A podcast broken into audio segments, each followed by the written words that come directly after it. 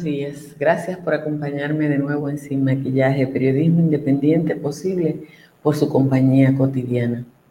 Los resultados de las elecciones del domingo fueron tan contundentes que pocas personas se sientan a observar o a tener dudas sobre las posibles irregularidades en el proceso. El grito de los dominicanos residentes en el exterior fue acallado por su propia diligencia, porque ellos forzaron su votación, organizaron su proceso, buscaron los locales y hasta tuvieron que hacerle de cargueros a la Junta Central Electoral.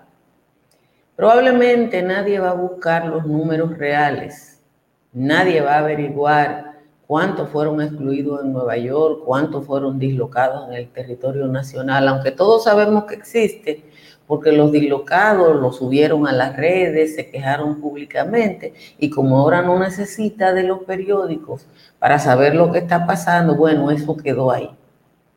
Lo que está en los periódicos hoy es la extensión, una extensión que podría ser una de las más altas de la historia y que a uno le choca sobre todo porque uno vio esa presencia masiva de la gente en, en los eh, recintos electorales desde temprano. Todo el que razona un poco sabe que el PLD desde el gobierno promovió la, la, extensión. Uno recuerda esas imágenes de los ataúdes y las calaveras en las campañas de anuncio del COVID. Pero el resultado electoral debe mover a la reelección de los actores políticos sobre la integridad del proceso y de sus organizadores. Señores, nadie va a preguntar cuántos fueron dislocados porque es que el margen de, eh, el margen de diferencia entre el candidato electo y el segundo lugar es tan alto que no hay margen para la duda ni para ningún tipo de cuestionamiento. Ahora bien, cuando usted ve la extensión, tiene que reflexionar de que si ese margen no hubiera sido tan alto, ¿qué habría pasado en el proceso que ya terminó? Señores, muchísimas gracias por acompañarme de nuevo en Sin Maquillaje. Siempre les digo que es periodismo independiente posible por su compañía un día, que no hay que decirle a ustedes lo que vivimos en República Dominicana que es caluroso porque lo tenemos así, ya Santo Domingo, el Cibao Central y parte de la costa norte está en 25, pero la romana está en 27, y Güey y Atomayor están en 26, igual que San Fernando de Montecristi, San y San Pedro de Macorís. Las demás cabeceras de provincia están entre 23 y 24. Vamos al resumen de las principales informaciones de la jornada. Cuatro hombres y dos mujeres integran la comisión de transición designada por el presidente electo Luis Abinader. Los miembros de la comisión son Lisandro Macarrulla Tavares, quien la coordina José Ignacio Paliza, Sonia Guzmán, Jochi Vicente, Miguel Seara, Darío Castillo y Gloria Reyes. Abinader sostuvo una reunión protocolar en la Casa de Gobierno con el presidente saliente Danilo Medina y su equipo. El Partido de la Liberación Dominicana y el Revolucionario Moderno aún se disputan la senaduría de la provincia de Elías Piña, donde hasta ayer en los boletines la diferencia era de 212 votos, cuando solo faltan seis mesas por computar y hay 1.098 votos observados. De acuerdo a los datos preliminares de la Junta Central Electoral, Iván Lorenzo del PLD tuvo un 48.51% frente a un 47.73% de Johnson Encarnación del PRM, Luis Minier, reformista, 2.55% y Alejandro Santana del Revolucionario Dominicano, 1.21%. La República Dominicana registró la más alta tasa de abstención en un proceso electoral presidencial desde el fin de la dictadura de Trujillo en el 61, de acuerdo con los datos finales del proceso publicado ayer. A las urnas estaban convocados 7.529.000 electores, casi un medio millón de ellos en el extranjero, de los cuales votaron 4.163.000, es decir, el 55.29% del padrón, lo que lleva la abstención al 44.71. Un recurso de nulidad contra las elecciones del domingo en la circunscripción 2 de Santiago fue incoado por el candidato a diputado del PRM, José Cabral Salcedo. Cabral Salcedo fundamenta su recurso afirmando que la Junta Central Electoral incurrió en una serie de violaciones a la ley de régimen electoral y a la Constitución, afectándolo de manera directa y específica en su derecho de participación del certamen. Es el primer recurso contra el proceso. El director del Servicio Nacional de Salud, Chanel Rosa Chupani, anunció anoche que dio positivo al COVID-19. El funcionario, quien renunció al cargo con efectividad el 16 de agosto, aclaró que su decisión no tiene nada que ver con ese diagnóstico. Y a pesar de que las hospitalizaciones del COVID-19 se han duplicado en las últimas semanas, desbordando grandes hospitales como el Marcelino Vélez Santana, Salud Pública todavía está estudiando y tratando de ampliar la capacidad de respuesta del sistema desde la semana pasada, el ministro Sánchez Cárdenas está hablando de que se está ajustando la disponibilidad de camas, evaluando la posibilidad de crear espacios en la ciudad sanitaria Luis Eduardo Aybar y la base naval. El sistema de salud registró en las últimas horas 1.158 nuevos casos de COVID-19 para un total acumulado de 39.588 contagios, con 8 nuevas defunciones que ya suman 829.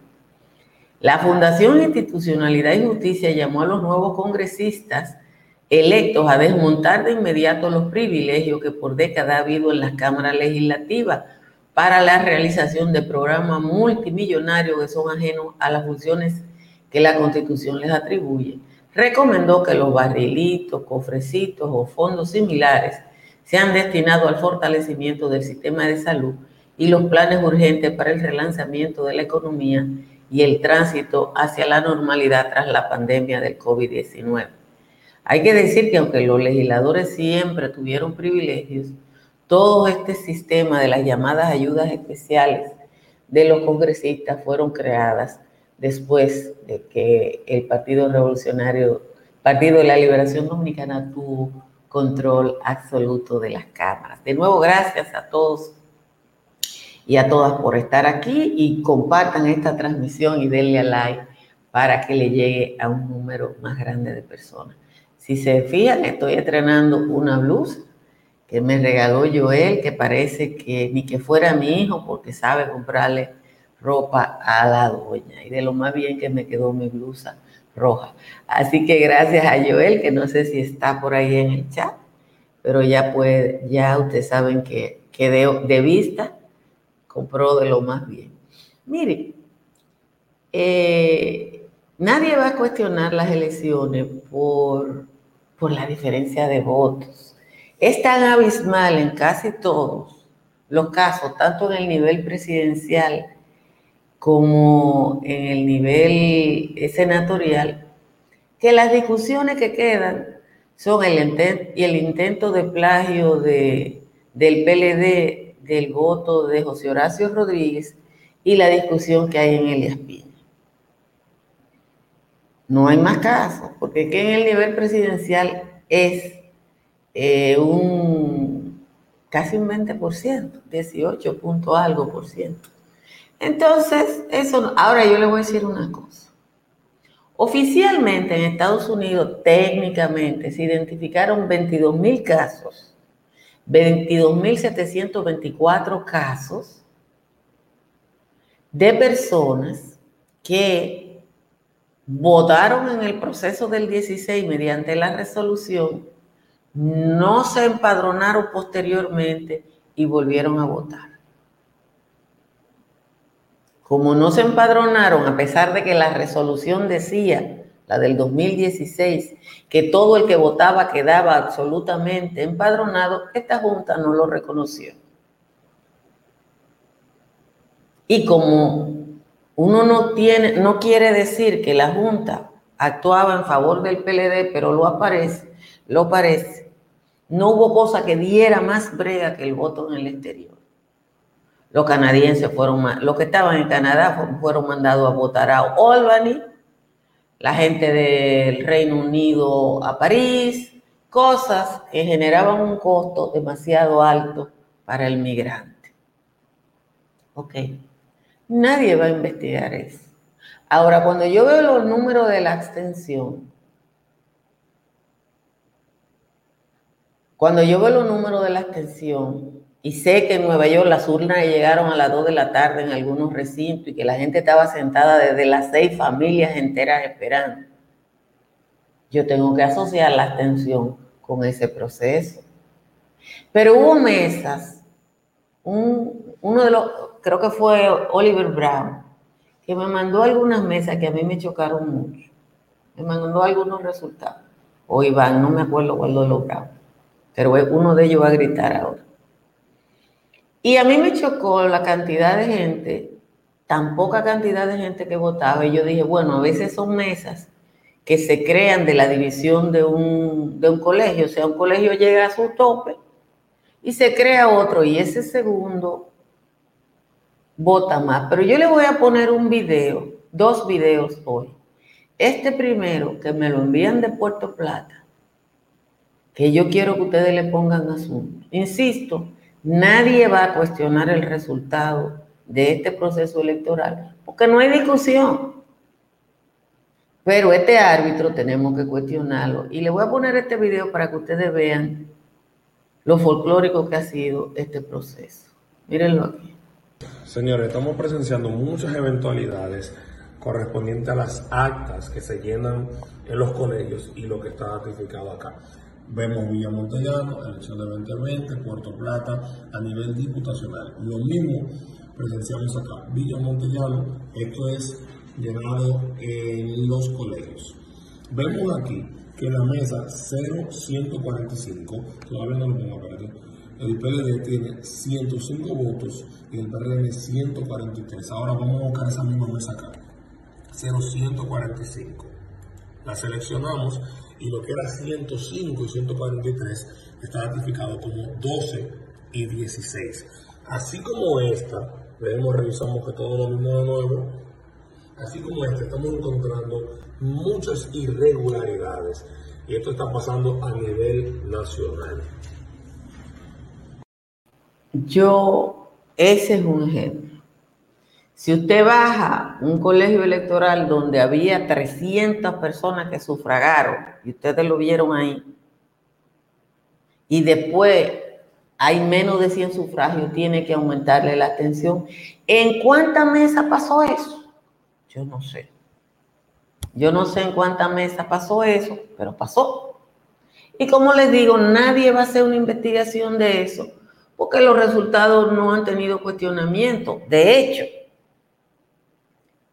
los resultados eh, de, este, de esa mesa específicamente, los resultados de esa mesa específicamente, son una especie de, de división entre 10, ¿verdad? Lo que era 160 se quedó en 16. ¿Fue que se le perdió un cero al digitador? A lo mejor.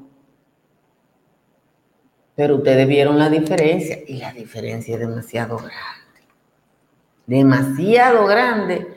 Y yo creo, insisto, que el desorden con el que esta Junta Central Electoral organizó este proceso no va a ser más grande, no va a haber más tollo, porque la gente salió a votar saliendo del PLD. Simple y llanamente la gente salió a votar saliendo del PLD. Algunos de ustedes me está preguntando lo que pasó, lo que está pasando con José Horacio Rodríguez, que sigue siendo el diputado individual más votado en la circunscripción 1 del Distrito Nacional, pero el PLD, específicamente el PLD, le quiere hacer coca. ¿Qué es lo que le pasa a los partidos pequeños que no tienen la cantidad de delegados? para tener quien le defiende el voto en cada mesa. En el proceso que se está realizando ahora en, en, la Junta Electoral del Distrito Nacional, lo que está pasando es que los partidos tienen gente, un partido como el PLD que todavía está en el gobierno, tiene ahí profesionales que le paga, que le garantiza un ingreso para estar ahí, y los muchachos que están acompañando a José Horacio son voluntarios, algunos incluso de otros partidos que se han comprometido con una candidatura que significa la nobleza y la entereza. Marela Alemani y su hija han hecho un hermoso trabajo para explicarle a ustedes qué es lo que pasa con José Horacio y qué es lo que quieren hacer los peledeístas para favorecer a una señora que se llama Jacqueline Ortiz, que en cuatro años no ha cogido un turno en el Congreso, pero que siempre va muy bonita. Yo le voy a poner el video que hizo Marel, que yo creo que mejor de ahí se daña. Déjenme buscarlo, donde que lo tengo, mírenlo aquí. Hola, vamos a ver si explicamos qué es lo que están contando en la Junta del Distrito. Están contando la cantidad de votos de las actas no preferenciales de los diputados. ¿Qué quiere decir esto? Las actas que reúnen todos los votos que se le asignaron a los partidos políticos el día de la votación. Entonces, ¿qué es lo que está sucediendo? La gente no entiende muy bien cómo se seleccionan los escaños. En el Distrito Nacional, en la circunscripción número 1, hay seis escaños. Y la manera en la que se seleccionan los escaños es por la cantidad de votos que sacan los partidos. Y se usa un método que se llama de Hunt. es un método de 1919. Entonces, vamos a ver aquí, Lucía. Estos son ¿Estos son, se ve todo el cuadro, Lucía? Mm, sí, se ve todo el cuadro, pero menos tú. Ok, yo no me veo bien, no pasa nada. Ok, estos son, según el último boletín de la Junta de ayer, 7 eh, de julio, estos son los votos que van contados. El PRM tiene 30.174, el PLD tiene 19.733, el PRCC y aliados mucho de eso es la Fuerza del Pueblo, son 13.824 y Alianza País tiene 12.594. Espera, que no te está viendo la, la etapa de abajo. Ok, por favor, señala la parte de abajo, Lucía, para que lo vean. Ahí ya. Ok, y mi mano, sigue mi mano. Sí, te sigue mi mano. Ok, entonces, ¿cómo se seleccionan los escaños? Primero, el primer escaño se selecciona por el que más votos sacó, porque se divide la cantidad de votos totales entre cada, entre cada uno de, los, de la cantidad de escaños. Entre uno, entre dos escaños, entre tres escaños, entre cuatro escaños, entre cinco escaños y entre seis escaños. Entonces, en esta tabla tienen que quedar los seis números más altos. ¿Ok? Y esos son los seis escaños que se van a seleccionar. El número más alto en la, en la tabla es el primer escaño, es este, que es el que más votos sacó, 30.174. Este sería el primer escaño. ¿Se está viendo? ¿Aquí? Sí, se está viendo. El segundo escaño va para el segundo número más alto, que es este que está aquí, 19.733, que es para el PLD, segundo escaño. Papá, se va a gastar.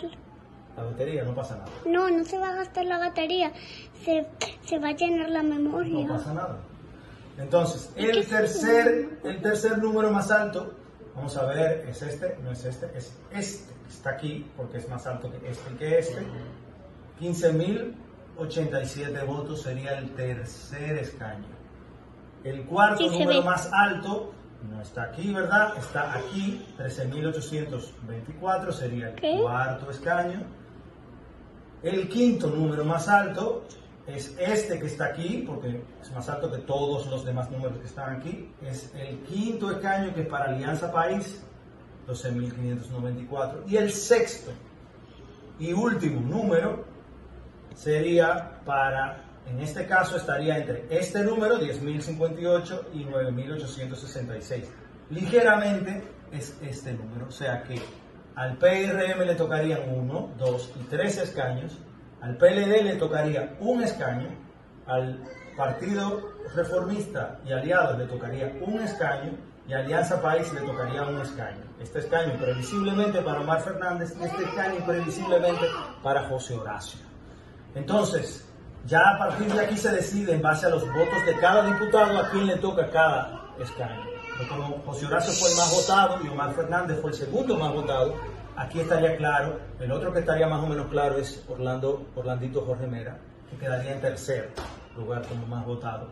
Entonces eso está como más o menos claro. Lo que está en disputa ahora mismo es ver si este número de votos sube, quizás este sexto escaño va hacia el PLD. Espero que hayan entendido y que lo tengan muy claro ahora. Yo creo que mejor de ahí se daña la explicación. Todo el que no sabe cómo se eligen los diputados, ahí lo explicó Mariela Alemani. Y ahí queda muy claro que no le pueden regatear su diputación a José Horacio Rodríguez como aparentemente eh, alguien está intentando. Pero bueno, son los gajes del oficio en la República Dominicana con lo que uno tiene que bregar y estamos en el momento de la décima del señor Juan Tomás, así que antes agradezco el acompañamiento de Estructuras Morrison, una empresa que se dedica a análisis y diseño estructural que tiene sede en República Dominicana, Miami y Dubái y que nos enorgullece a todos con obras de infraestructura tan importantes como este parque y agradecer también a Tamara Pichardo si usted va a comprar, vender o alquilar en el estado de la Florida, usted llama a Tamara Pichardo y ella le asiste. Y si lo que usted va a hacer es eh, comprar su primera vivienda o su segunda, o, usted se dedica a eso, usted tiene la asistencia para una hipoteca en Miguel Grullón. Miguel Grullón tiene licencia para todo el territorio de los Estados Unidos para el mortgage, como se dice por allá, aunque sus oficinas están en el estado de New Jersey, ahí está Miguel Grullón. Miren, uno se tiene que reír, pero el señor Juan Tomás ha escrito una décima que yo, como ustedes entenderán, la suavicé mucho, porque a él a veces le sale un poquito su machismo, pero aquí va suavizada, que aunque todavía yo encuentro que es muy dura para que yo la lea, pero aquí va. La aspirante de Chayán, perdón, de Leonel Fernández, ha dicho frente al desbande de este ungido charlatán que ella entiende que se van y les pide reflexión al antro de corrupción del que ella fuera princesa por tanta indelicadeza que primó en esa gestión. La señorita Cedeño dijo en tono compungido que a ella, al penco y al ungido lo han tratado con desdeño, que fue máximo el empeño de ellos tres en su gestión y que si hubo corrupción como reclama la gente, no fueron ella y su gente, fueron su esposo y Rondón. Queriendo justificar lo que es visto a todas luces, ella quiere hacer un cruce sobre el bien y sobre el mal. Claro está que si hubo un mal, no fueron ella ni Pechito, ni tampoco Quirinito, ni el señor César Peralta. Y si en verdad hubo falta, que hablen con el erudito. Quien fuera primera dama y vice en dos ocasiones, dio estas sus declaraciones de lo que le ha dado la fama, que no es su sombrero de dama ni casarse con su esposo, sino el baile pimentoso que ejecuta en cualquier can, sea bailando con Chayán o con Pedro el escamoso. Esa es la décima de hoy del señor Juan Tomás. Muchísimas gracias a Juan Tomás por su aporte cotidiano a Sin Maquillaje. Gracias de nuevo a ustedes eh, por estar aquí y por compartir esta transmisión para que le llegue a un número de personas mucho, mucho más grande. Miren, hay dos o tres cosas, además de lo del COVID, que yo quiero eh, tratar. Una es el esfuerzo que está haciendo el partido de Leonel Fernández por quedarse entre los grandes. Eh, el 5% es lo que determina, llegar al 5% es lo que determina la división de la financiación electoral en la República Dominicana. Eso implica que el 80% de todo el, presupuesto para la financiación de los partidos se dividen a partes iguales o proporcionales a los cuatro partidos que tienen más del 5%. Sucede que hasta hoy, aunque en el nivel presidencial el partido de Leonel Fernández habría sacado un 8% o más de un 8%, el 5 es el resultado de la participación en todos los niveles. Y entonces hay que dividir los votos de la fuerza del pueblo en el nivel de diputados y en el nivel de senadores para promediar ese número. Si no llega a ese 5%, entonces Leonel va a quedar como uno de los partidos chiquitos con un financiamiento chiquito. Este proceso electoral va a dejar fuera de la representación, creo que a 21 partidos, que tendrían que para poder participar en un proceso volver a someterse a, al registro y a todo ese aparataje que es necesario para eh, mantener la presencia. Pero yo sé que la gente de Leonel Fernández lo que está buscando es el acceso a, a los números grandes, como se dice. Evidentemente que quieren el acceso a los números grandes. Por otro, eh, quiero tratar el tema de la ocupación de las cosas. Nosotros tenemos República Dominicana, uno de los pocos países donde se modificó eh, las medidas sanitarias de la pandemia sin que hubiera lo que se llama un aplanamiento de la curva.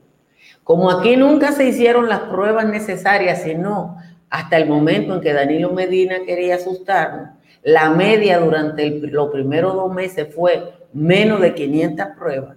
Aquí realmente nunca se supo la dimensión del contagio. La apertura coincidió con un número mayor de pruebas y ahí tenemos el real tollo.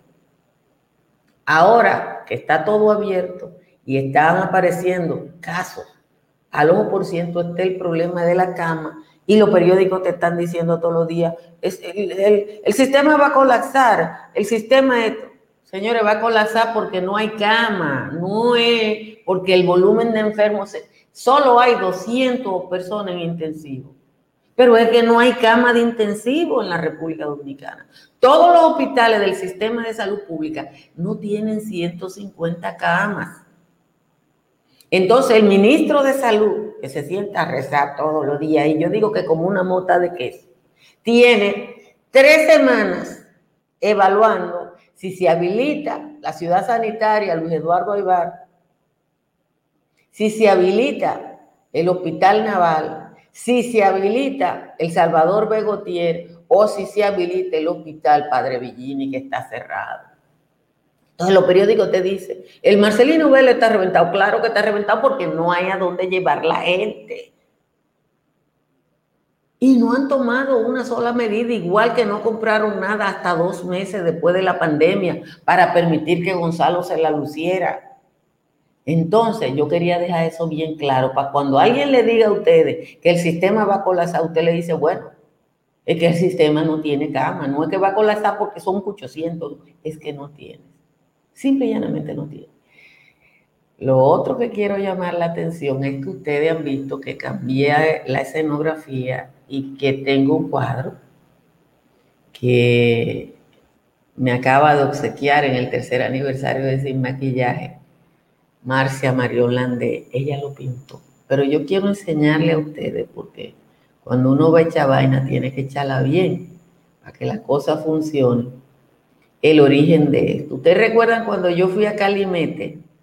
Yo hice una transmisión donde le mostré ese hermoso amanecer y Marcia, mírelo ahí, tomó esta foto